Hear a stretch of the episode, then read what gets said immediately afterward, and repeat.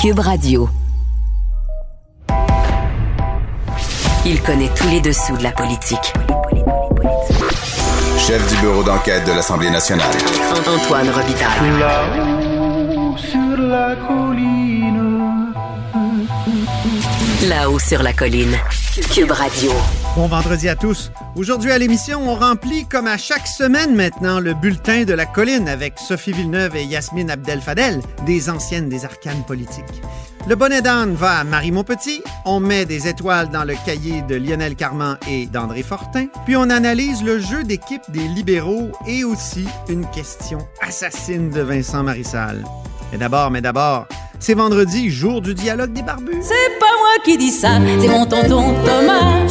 Moi qui dis ça, c'est mon tonton Thomas. Y a sa barbe qui pique un peu, y a des grosses taches sur son bleu, mais tonton l'air de rien a de l'or dans les mains. Eh, bonjour Thomas Mulcair. Salut l'autre barbu. Notre barbu, notre tonton Thomas et accessoirement collaborateur à la Joute et à plein d'autres émissions. Euh, Tom, quand est-ce qu'on va être vacciné pour la COVID? Oh, Ici au Canada et au Québec? Ça, c'est la, ça, c'est la question à 64 000 Ben oui. ou, à, ou à 150 millions de dollars pour les doses qu'on a payées, mais qu'on n'aura pas à temps. En gros, depuis huit jours, c'est une vaste hésitation au fédéral, des versions qui se contredisent de jour en jour et même à l'intérieur d'une entrevue.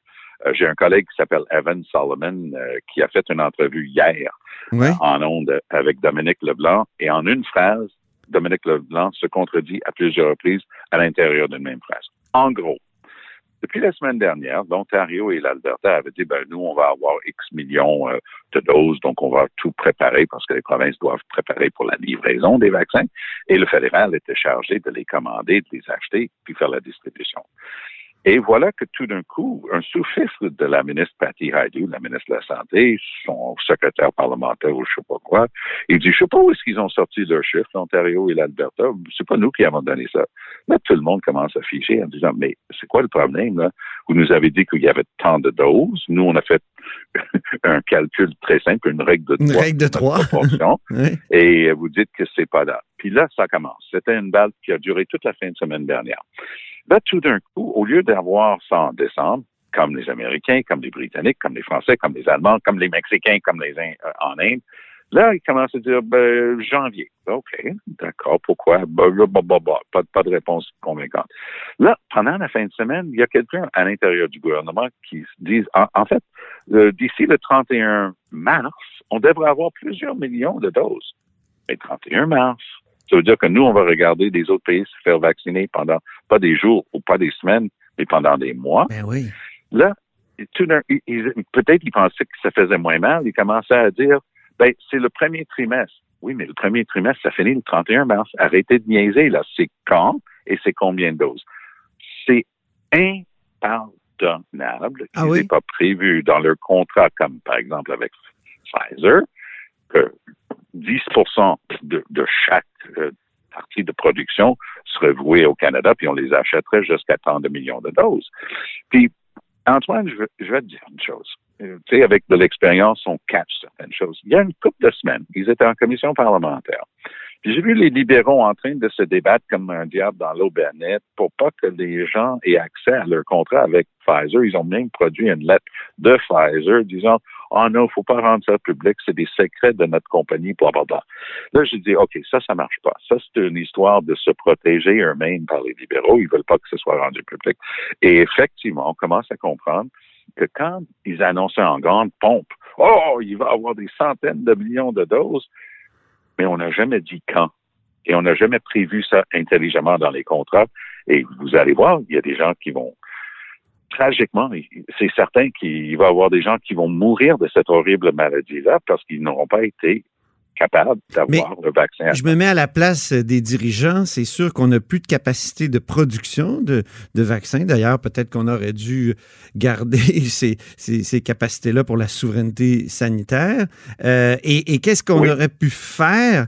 Qu'est-ce que le gouvernement du Canada aurait pu faire, euh, et peut-être aussi le gouvernement du Québec, pour s'assurer d'avoir le, le vaccin en même temps que les autres pays, alors qu'on n'en produit pas? il il y a, il y a des compagnies comme Moderna qui faisaient partie du programme dit Warp Speed de Donald Trump pour produire très rapidement et arriver à bout. Pfizer était très explicite. Eux, ils n'étaient pas dans ce programme-là. eux, ils avaient la liberté de signer les contrats comme ils voulaient. Donc, ça aurait été très possible pour nous de signer un contrat avec Pfizer, prévoyant, comme je mentionnais, un exemple, 10% de chaque lot de production irait au Canada jusqu'à temps qu'on reçoit notre quota. Mais c'est pas ça qui est écrit dans ces contrats-là. Donc, on est complètement euh, à, l'arrière de, on est en, on est à la remorque, oui. Ben, on est complètement en arrière des Américains, des Britanniques et ainsi de suite. Pour cette histoire-là, début de semaine, j'ai fait un, suivi de ça très étroit cette semaine. En début de semaine, il commence à spinner en, background, il ne le disait pas publiquement, que c'était la faute de Brian Mulroney. Hein? Allô, vous êtes au pouvoir depuis six ans. Ouais, parce que Mulroney n'aimait pas trop de privatiser. Euh, il voulait pas du trop de public, il voulait privatiser, blablabla. Là, ils n'osaient pas dire une, telle sornette publiquement, mais oui, Dominique Leblanc l'a dit dans une autre entrevue. Il finit par dire, ben, vous savez, c'est la faute de Brian Mulroney. Ah, là, quand j'ai entendu ça, je me suis dit, OK, là, on, délire.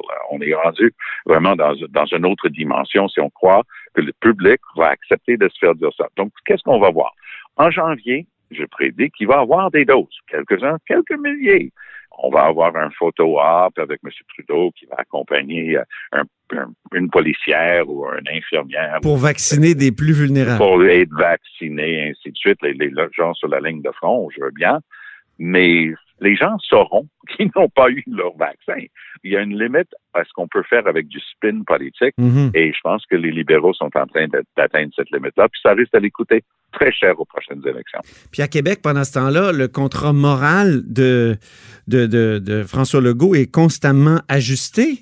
Les, où on n'a pas vu les petits caractères, mais en tout cas, le contrat moral pour fêter à Noël, euh, il semble plus tenir vraiment. Je suis assez lorsqu'il s'agit de juger la performance globale euh, de, notre système au Québec depuis le début de la pandémie. Mais ici, je vais donner raison quand même à François Legault. Parce qu'il dit depuis le début, puis ça c'était clair, il dit si les chiffres ne s'améliorent pas, oubliez ça, on pourrait même pas laisser les gens avoir des, des, des groupes euh, pour Noël, quoi qu'il soit. Donc, on dit quatre jours. Sur les quatre jours maintenant, c'est juste deux jours possibles. C'est un changement, certes. Il dit que c'est basé sur la santé publique et leur changement, il peut blâmer qui veut. Mais moi, je pense que le public va pas être choqué avec ça. Ce qui va choquer le monde, c'est que si on doit annuler tous les rassemblements à Noël. Et là, on est rendu à deux si ça continue comme ça, je soupçonne qu'ils vont être obligés de dire juste une fois. Ben oui, il y avait 1500 cas hier encore. Ben c'est ça, c'est vraiment. Ben c'est pas une flambée, hein? C'est pas une flambée comme en Alberta ou comme en. Non, dans d'autres. En euh, Alberta, c'est bien pire. Euh, L'Ouest canadien, les prairies qui ont été largement épargnées, Antoine, lors de la première vague ben comparée à nous autres. Mais là, tout d'un coup, les chiffres, même en Colombie-Britannique, qui déplorent beaucoup moins de morts, euh, que les autres provinces, mais la Colombie-Britannique, en termes du nombre de cas en ce moment, c'est terrible aussi. Donc, tout l'Ouest canadien, c'était surtout l'Ontario et le Québec qui ont pâti euh, au printemps, mais maintenant, c'est cette horreur de, COVID-19 mhm. est, distribuée également à travers le Canada. Tu faisais l'éloge pendant la première vague de Bonnie Henry euh, en Colombie-Britannique, la, la docteure Arruda. Est-ce qu'elle mérite encore euh, des éloges ou euh, est-ce que... Oui, elle, mérite des éloges, oui, effectivement. Puis leur système mérite des éloges. Leur système fait en sorte que c'est la personne responsable de la santé publique qui décide. Oui. Donc, les, les élus, les provinces où ce sont les élus qui décident, et ils le disent très comme Jason Kenney en Alberta, hey, ils sont aux prises avec une éclosion terrible en Alberta, puis les bars sont encore ouverts. Il a restreint les heures et ainsi de suite, mais lui, il dit non, non, ça va être pire si les gens perdent leur job. Donc, lui, il met l'économie avant la santé et il est clair là-dessus. Et la, la, la personne c'est le héros des, des, restaurateurs québécois, d'ailleurs, qui m'envoie ben des vidéos. Il m'envoie ben des vidéos de Jason Kenny. Sauf que ben c'est la flambée totale là-bas. Ben oui. Donc, comment est-ce qu'on troque des décès contre euh, des, des, jobs dans des restos et, dans des bars? moi, moi, je comprends pas. Mais c'est clair qu'à travers le Canada, il y, a, il y a deux modèles. Mais j'oserais dire que si on regarde le nombre de décès, parce qu'il y a juste quelques centaines de décès en Colombie-Britannique avec une population au-dessus de 5 millions. Nous, on a 8 millions et plus euh, de population, puis on est proche de 7 000 morts en ce mhm. moment. Donc, ça se compare vraiment pas. En, terminant, euh, parlons de la, nomination des juges par le gouvernement Trudeau. Euh, ça, c'est une autre pile de pelure de banane pour Ben M. Trudeau. ben oui. Ça commence à sortir de plus en plus. On pensait que- qu'il y aurait un comité parlementaire. Réal Fortin du Bloc québécois euh, a- voulait déposer euh, une, une demande d'enquête. puis- finalement, puis il a été battu hier. Oui. C'est ce que je révèle ce matin dans ma chronique. Je sais, et ce que tu révèles, c'est que c'est le NPD qui s'est accoquiné avec les libéraux pour empêcher qu'on étudie les fling-flang des libéraux dans les nominations des juges. C'est incroyable. Une phrase, une phrase suffit pour résumer le tout. Oui. Les libéraux avaient une liste pour les nominations des juges dans leurs ordinateurs. Ça a été révélé. Ça s'appelait libéral list. Il fallait un libéral avéré avec des bons contacts pour, pour pouvoir être nommé juge. Et des bons dons. Et ça, ça, ça s'appelle déconsidérer l'administration de la justice. Le Québec a nettoyé largement son système avec la commission Bastarache. Les fling-flang qui avaient eu cours généralement avant ça ont largement cessé euh, su- suite à ça. Il y, a, il y a eu un bon nettoyage. Ben, le fédéral est dû pour la même chose. là. On Ben peut oui. pas continuer comme ça. Parce que si quelqu'un arrive devant un juge, puis la- la- le critère principal pour sa nomination, c'est sa couleur politique, ça marche plus. Oui, puis on sait que ça arrive, ça a été démontré, en tout cas, euh, déjà par des enquêtes journalistiques. Il y en aura d'autres. Euh, euh, je peux te le garantir. Ben, merci infiniment, cher Plaisir. Thomas, pour euh, ce dialogue des barbus du vendredi. À- Et puis à très bientôt. bientôt. Oui, à la semaine prochaine. Vous êtes à l'écoute, comme vous vous en doutiez, de là-haut sur la colline.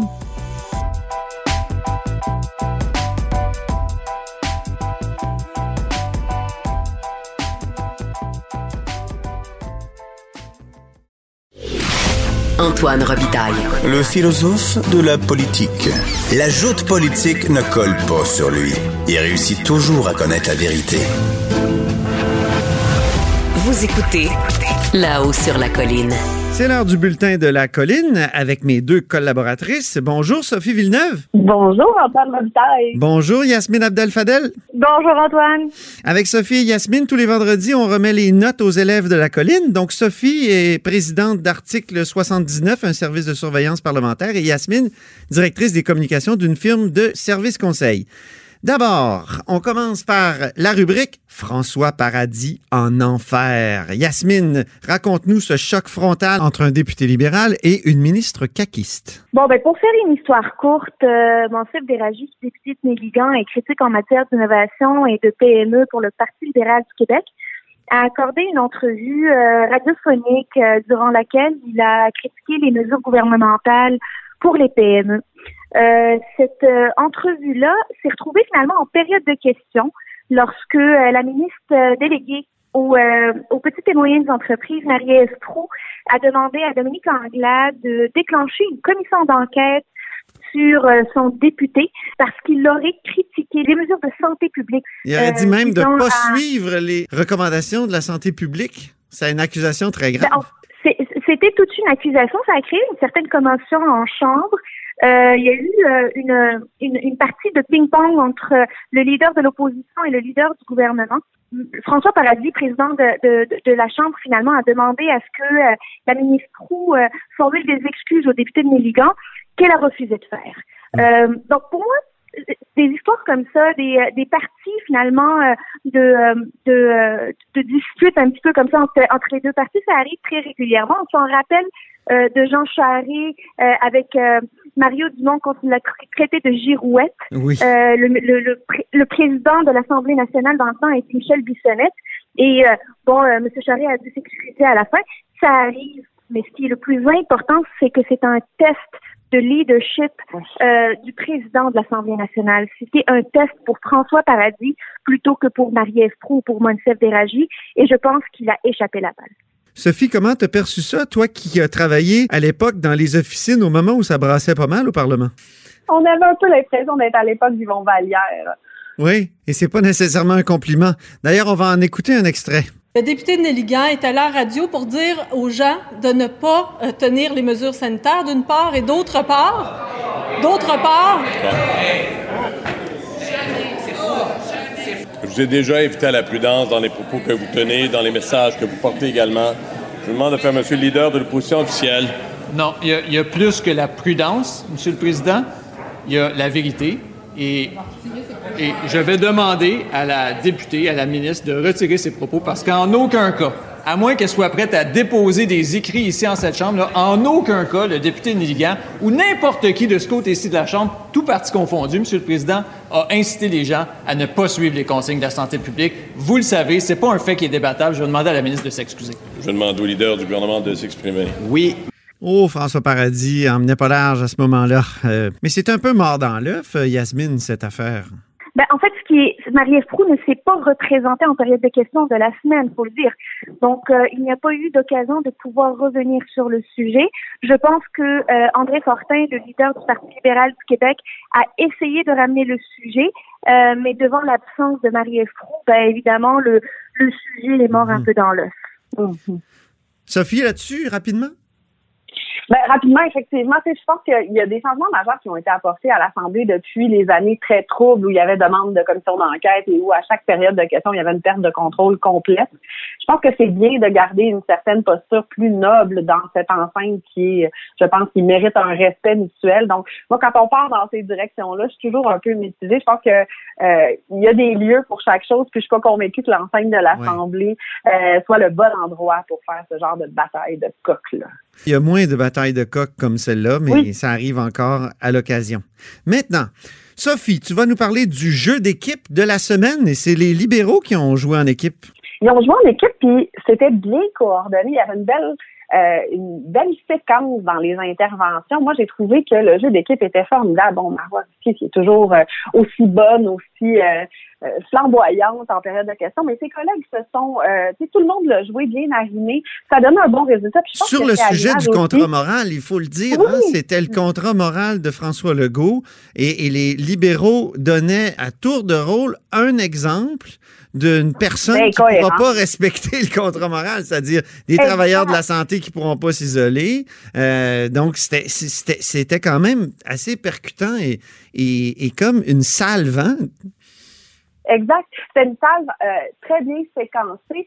Puis, euh, je pense que ça traduit aussi un peu le- la perception populaire. C'est le fun de voir que l'Assemblée nationale représente les discussions, les vraies discussions des gens actuellement. Et c'est ça, les vraies discussions des citoyens en ce moment. C'est que ça fonctionne pas. C'est qu'il y a de l'incohérence, puis c'est bien Mhm. Yasmine, comment appelles-tu ça, toi? Moi, j'appelle ça la stratégie M. Kelly parce s'est- c'était une stratégie menée par Marie, Monsef, Marc et Marois. Et euh, en plus de, de, de Greg Kelly qui est venu euh, finaliser le tout. Lui, Euh, c'était sur les euh, commissions scolaires, hein, le- les élections scolaires. Il trouvait que c'était complètement ridicule. La démocratie scolaire, en effet. Ça a été une belle opportunité aussi de voir s'illustrer un André Fortin qui, je trouve, incarne de plus en plus le leader parlementaire. Bon, moi, j'ai un faible. Je trouve que le leader en chambre, c'est le plus beau rôle. C'est le rôle qui doit euh, se refléter le plus fortement. Puis je trouve que de plus en plus, il l'incarne. Euh, ça lui sied bien, ça lui va bien. Tu as travaillé, toi, euh, pour un leader? Alors, moi, j'ai travaillé pour quelques leaders, notamment Oui. Stéphane Bédard. Oui. Euh, j'ai travaillé pour Michel Gauthier à Ottawa, qui était euh, un leader, je pense, euh, avec des caractéristiques très fortes Oui. aussi. Puis j'ai eu à travailler beaucoup avec Jacques Dupuis aussi, bon, de, de par les fonctions auprès de, de, de Stéphane Bédard, mais de voir quelqu'un qui apprend, qu'il prend bien, qu'il l'incarne comme ça, c'est euh, c'est agréable à voir aller. André Fortin, une étoile dans son cahier cette semaine. Super. Le coup de poing de la semaine. Euh, donc, euh, la question la plus dure qui a été posée cette semaine, euh, moi, je pense que c'est celle de Vincent Marissal à Pierre Fitzgibbon. Yasmine, tu nous en parles. Ben, en fait, oui, euh, Vincent Marissal a posé toute une question à, Pierre Fitzgibbon euh, concernant euh, ses interventions sur LinkedIn. Mais c'est peut-être le coup de poing de la semaine, mais c'est aussi l'esquive de la semaine parce que euh, je pense que c'est euh, Québec solidaire a raté une bonne euh, une bonne occasion de, de pouvoir prioriser ses- sa stratégie en chambre. C'était la Mhm. question, la dernière question posée en chambre. Il n'y a eu qu'une question principale, il n'y a pas eu de complémentaire. C'était la fin Donc, de la période de euh, questions. Hey, si tu veux, on va l'écouter. Exactement. On a un extrait. Oui. La dernière frasque, le ministre, sur les réseaux sociaux, insulte et culpabilise un investisseur floué dans les mascottes. En avril 2019, le ministre a dit que si sa présence était perçue comme négative ou comme une embûche à ce que le premier ministre voulait accomplir, il allait démissionner. Est-ce qu'on est rendu là, Monsieur le Président? Est-ce qu'il trouve ça positif, vraiment, pour son gouvernement et pour nous, les parlementaires, que d'insulter un investisseur floué sur les réseaux sociaux? Donc, ça fait mal. Oui, ça fait mal, mais euh, Fitzgibbon s'en est quand même bien sorti, étant donné euh, euh, que ça s'est avéré finalement un pétard mouillé qui n'a été repris pratiquement nulle part. C'est tombé à plat. Donc, la motion maintenant la plus touchante, c'est Sophie qui va nous en parler. C'est une motion d'Isabelle Melançon. Exact. En fait, cette semaine s'entamaient les, les, les journées d'action contre la violence envers les femmes. Et euh, bon, ces, ces journées d'intervention-là, d'action-là sont toujours un beau moment, je pense, pour laisser tomber la partisanerie puis travailler tous dans la même direction pour le bien commun. J'aime ça quand ça transcende, quand il y a des intérêts qui transcendent à ce niveau-là. Et j'ai trouvé que chaque parlementaire qui s'est élevé pour parler de ce sujet-là l'a fait avec beaucoup d'émotions, beaucoup de sensibilité. La ministre était beaucoup dans son texte. J'ai trouvé que ça, ça aurait été, ça, aurait pu, euh, ça aurait été plus senti de son côté, par exemple. Oui, oui, c'est euh, la, ministre Isabelle Charret. Donc, je pense que c'est un dossier euh, qui, qui, est fort. Et je pense aussi, par ailleurs, que c'est revenu le lendemain en période de questions et le premier ministre s'est levé, s'est permis de se lever et d'être assez incisif à cet effet-là par rapport à du financement pour les maisons d'hébergement pour femmes victimes de violences. Puis il y a eu une réponse assez catégorique, assez claire. Il est venu nous dire simplement, je comprends pas que l'argent soit pas déjà rendu. Donc, je pense que ça, ça envoie un message assez clair à une machine qui devrait s'activer pour régler des problèmes. Bien. Maintenant, une étoile pour l'amélioration la plus notable. Ce serait celle du ministre Lionel Carman. Et c'est euh, Yasmine qui va nous en parler. Ben, écoute, Antoine, Lionel Carman est, euh, pour moi le ministre euh, du gouvernement de la CAQ qui a connu la, plus nette amélioration dans ses euh, prestations lors de la période de questions depuis le début du mandat de la CAQ. Rappelons-nous les difficultés qu'il avait il y a à peu près un an et demi à répondre aux questions en chambre, à, à être fluide et à démontrer une connaissance de son dossier. Euh, ça, ça, avait été difficile pour lui euh, de défendre euh, l'encadrement finalement de euh, la consommation de, de, cannabis. On se rappelle du projet de loi qu'il avait déposé. Mais aujourd'hui, Lionel Carman, c'est le, pour moi, c'est le visage empathique du gouvernement. Ouais. Euh, on lui, on lui, il a l'air de connaître ses dossiers, il est fluide, il n'est pas partisan, puis c'est pas une personne partisane, fait qu'il est plus à l'aise dans le rôle qu'il joue actuellement. Il a l'air ouvert, il ne s'est même pas attaqué par l'opposition euh, dans, dans ses réponses parce que parce qu'il est, il est d'une ouverture que, que tout le monde apprécie, ça paraît. Mhm. Il a clairement amélioré ses performances en période de questions, tellement que le gouvernement lui donne la responsabilité de répondre pour toutes les questions entourant la santé le mercredi à cause de l'absence euh, de Christian Dubé. Ben oui, il faut le dire, le mercredi, il y a deux grands absents, Christian Dubé et François Legault. Et ça commence à irriter Dominique Anglade, euh, donc la chef libérale cette semaine. Ça en est plein. Euh, elle a dit qu'elle est là toujours. Donc, est-ce que ça pose un problème, ça, Sophie, selon toi? l'Assemblée nationale siège, le premier ministre doit être à l'Assemblée nationale. En, temps normal, il est très rare qu'on voit le premier ministre être absent des périodes de questions. C'est un moment de réduction de compte qui est important. On est dans une période névralgique à cet effet-là. Donc, euh, je, moi, j'ai l'impression, en fait, j'ai la conviction que le premier ministre devrait être en chambre pour les périodes de questions. Un point de presse ne peut pas se substituer à un exercice démocratique pour lequel on s'attend à avoir des réponses. Donc, bien que la, la vice-première ministre ait de belle qualité, qu'elle soit bien briefée, qu'elle connaisse les dossiers, je pense que les Québécois et les parlementaires s'attendent à voir leur premier ministre et leur ministre de la Santé dans l'enceinte de l'Assemblée à tous les jours de la session. L'impression de Yasmine, c'est qu'il y a une équipe A et une équipe B. Parle-nous-en un peu, Yasmine. Mais en, ben, en fait, on, on voit que c'est pas les mêmes personnes qui sont présentes le mardi et le jeudi versus le mercredi. Et ça, c'est dommage. Par exemple, le jeudi, euh, Lionel Carman, c'est là où il aurait dû être en chambre pour répondre à la question du deuxième cas malheureux de Granby. Ouais. Et avec l'absence de Marie-Ève jeudi, ben, il n'y avait plus aucun porte-parole en matière d'économie, étant donné que Fitzgibbon fait partie de l'équipe B du mercredi. Et euh, en- encore là, euh, Madame Vivot était pas là jeudi, alors qu'il y avait toute une, tout un dossier qui était sorti par le Journal de Montréal concernant le, blan- le- le blanchiment d'argent dans les casinos. Donc, on peut pas juste diviser les équipes sans tenir compte de l'actualité. Il y a un exercice de reddition de compte et il faut que les, les équipes soient montées euh, pour répondre euh, aux questions de l'opposition. Ça reste quand même un exercice très important pour, euh, pour notre démocratie, euh, finalement. La mauvaise élève de la semaine, maintenant, c'est Sophie qui va nous en parler. Oui. Parfois, euh, être incisif puis faire des effets de tas, ça donne de bons résultats. Parfois, on va trop loin. Euh, Marie mon petit cette semaine est allée euh, un peu loin dans ses commentaires. Et la critique en, matière de santé des libéraux. De santé, exact. Elle est allée un peu loin en disant bon, tu sais, on pense que le ministre lit pas sa revue de presse, on va lui en fournir une. À un moment donné, ce sont des attaques basses qui mènent le débat nulle part. Terminons sur un sourire. Yasmine va nous parler du cabotinage de la semaine, justement. Notre, joueuse étoile Marois Risky ne cesse de nous surprendre, ne cesse de développer de nouvelles tactiques pour euh, faire son point et le démontrer, même visuellement. Cette semaine, elle a, elle a même porté des lunettes roses pour, essayer de, de, se mettre à la place du ministre Roberge. C'était euh, une très belle illustration de, de, de, ce qu'elle voulait démontrer. Elle portait ses lunettes roses en chambre. Euh, malheureusement, elle les a pas gardées assez vite pour qu'on prenne des photos, mais euh, très belle illustration de la part de Marois. Ah, il faut regarder Zone Asnat qui a, qui a fait justement un segment avec ce cabotinage de Marois Risky du Parti libéral dont on va écouter un extrait. Écoutez, monsieur le président, je ne sais même plus comment faire. J'ai même essayé de voir ce que le ministre de l'Éducation voit. J'ai trouvé ses lunettes roses. J'ai beau lire avec des lunettes roses, les rapports scientifiques, la science, ça reste la science. Maintenant, il faut agir. Est-il prêt, oui ou non, aujourd'hui, à commander des détecteurs de CO2 et des purificateurs d'air? Monsieur le ministre de l'Éducation. Eh bien, c'était les lunettes roses de la semaine. Merci beaucoup. C'est bon de terminer sur un sourire. Yasmine Abdel-Fadel, Sophie Villeneuve, merci beaucoup pour ce bulletin du vendredi, bulletin de la colline. Et à la semaine prochaine.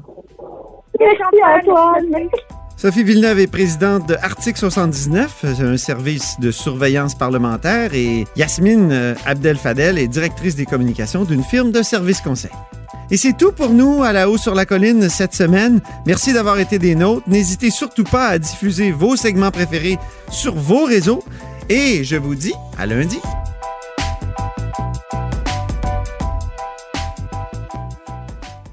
Ce segment politique vous est offert par Article 79 Surveillance parlementaire. Pour être les premiers informés de ce qui se passe sur la colline, faites confiance à Article 79. Résumé des périodes de questions, suivi des projets de loi, décrets, nominations et tous les travaux parlementaires. Voyez les forfaits et abonnez-vous sur article79.com. Cube Radio.